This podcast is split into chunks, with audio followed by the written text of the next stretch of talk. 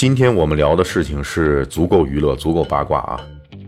呃，最近呢，这个根据亦舒所著的同名小说改编的电视剧《我的前半生》正在热播。剧中破坏女主角婚姻的小三玲玲以非典型面孔出现，朴素宽厚，人畜无害。不过中人之姿，却心机多多，以柔克刚，把风头无限的马伊琍打的是晕头转向的。作为看起来毫无威胁却杀伤力无穷的小三，遭到了观众的集体火力攻击。这个玲玲的扮演者吴越，甚至被迫一度关闭了自己的微博账户屏幕。吴越为什么遭人骂？这个我们留到末尾再来分析。我们不是家庭伦理公号。啊，是这个历史娱乐公号，所以我们先来盘点一下小三零零的这些荧屏前辈们。我国的电视剧事业起步于二十世纪的五十年代末，但是呢，实际在民间广泛的推广是在这个上世纪的八十年代，也就是一九八零年代初，我们所接触到的第一个小三也是在那时候出现的。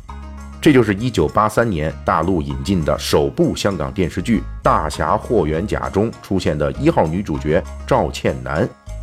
这部电视剧呢是香港立德电视台出品，也就是后来的亚洲电视。那么这个赵倩楠是由米雪当时的女演员米雪饰演的。虽然这位赵倩男在剧中有情有义，与霍元甲青梅竹马，赢得了当时无数内地观众的喜爱，但是剧中的霍元甲可是有老婆的，他老婆叫云英。啊，因此赵倩男是个货真价实的小三儿。不过呢，赵倩男因为在剧中设置的年代中，还算是被当时的旧社会道德所容忍，而且米雪那时候英气、傲气、艳气三气合一，所向无敌，所以赵倩楠完全是以正面形象出现，也被观众所接受了。随后的一九八六年的 TVB 电视剧啊，香港无线的电视剧《流氓大亨》，这个恐怕很多人都看过。男主角叫万锦昌啊，就是当时这个万梓良所饰演的，与原配女朋友林月明最终分道扬镳。这个林月明是谁演的呢？那就是刘嘉玲。他们俩分手以后呢，富家女宋楚乔接盘成功了，也在当时被不少人视为是小三胜利。不过呢，毕竟人家是先分手后接盘，所以呢，严格意义上来说，也并不算是小三之间的战争。真正让小三成为光辉灿烂主角的，是一九八八年的台湾电视剧《在水一方》，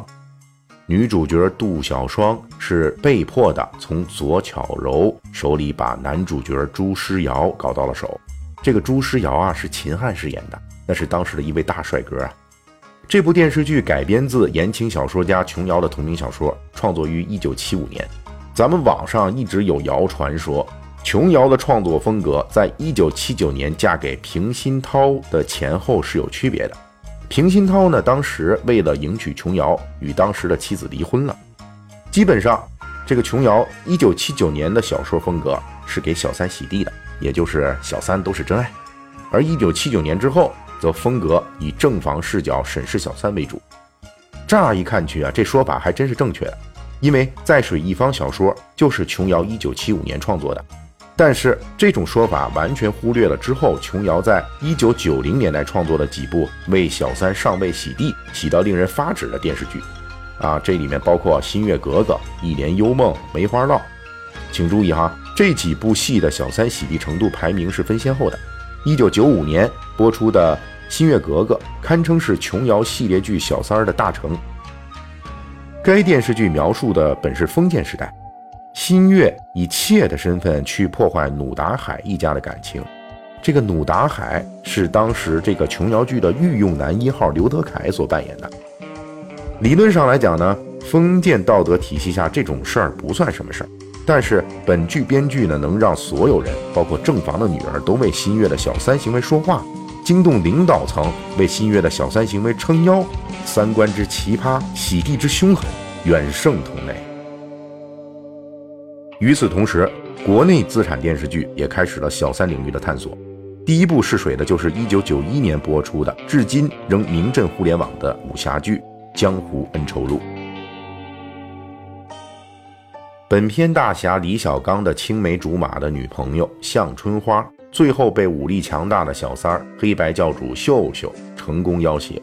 秀秀扬言：“李小刚，你如果不从，就杀江湖人全家。”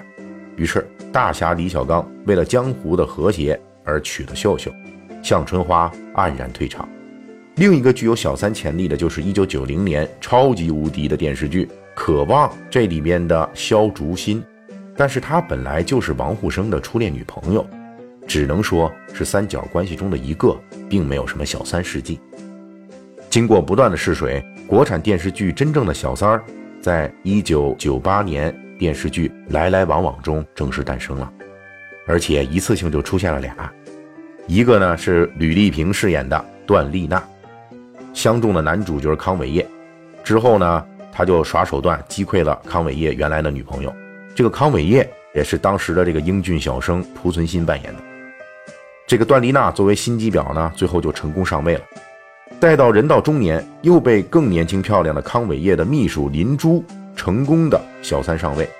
闹到以自杀相逼。这个林珠就是许晴饰演的啊，她呢作为国产电视剧中出现的首位小三，当时主打的就是年轻漂亮，还有讲感情、讲激情，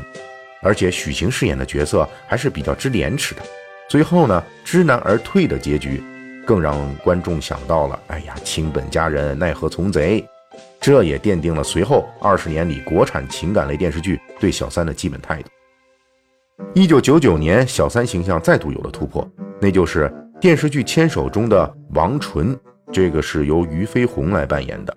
这位不仅人如其名的纯洁、安静，而且善良、讲感情、知礼节，号称最让人恨不起来的小三儿，